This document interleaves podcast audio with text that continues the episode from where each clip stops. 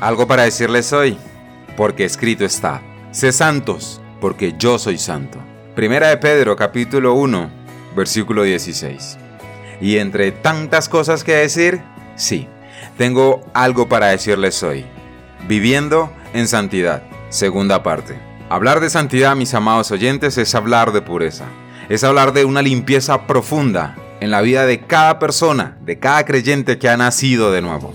Hablar de santidad es hablar de la voluntad de Dios hacia su iglesia, hacia su pueblo, hacia su nación, pues su voluntad es y siempre será nuestra santificación. ¿Cómo lograr que Primera de Pedro, capítulo 1, versículo 16, que acabamos de leer, sea una realidad cristiana en nuestras vidas? ¿Cómo logramos vivir en santidad en medio de un mundo tan corrompido por el pecado, que utiliza cualquier medio, cualquier cosa para sembrar pecado?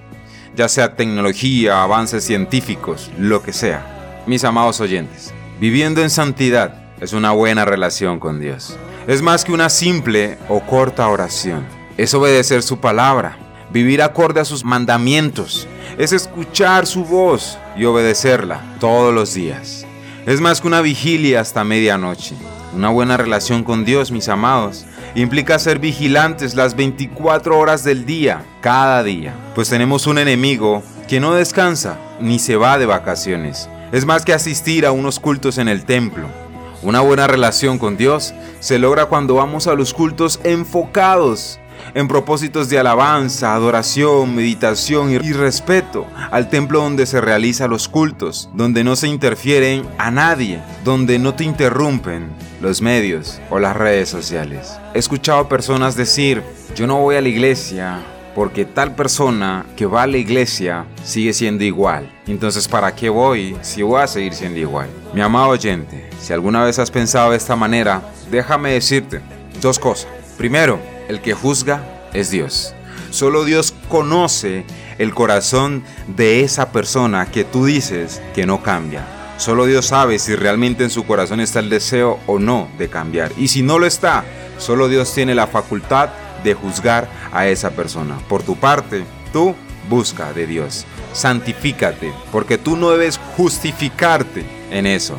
Porque si tú me dices el testimonio de esta persona para no ir, entonces yo te diré el testimonio de otras personas para motivarte y para que vayas. Porque entonces estás buscando testimonios para tu conveniencia, para no ir, para no hacer, para no buscar. Entonces hoy te digo, busca testimonio de cristianos que realmente son verdaderos cristianos y anímate por medio de ellos si ese es el caso.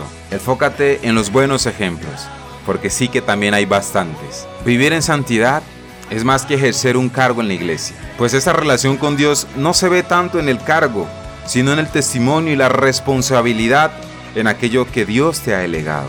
Por ejemplo, Moisés hizo conforme Jehová le había dicho. Noé hizo conforme Jehová le había dicho. Ahora hablando un poco acerca de lo que es la disciplina en cuanto a la oración. Eso es vivir en santidad, mi amado oyente.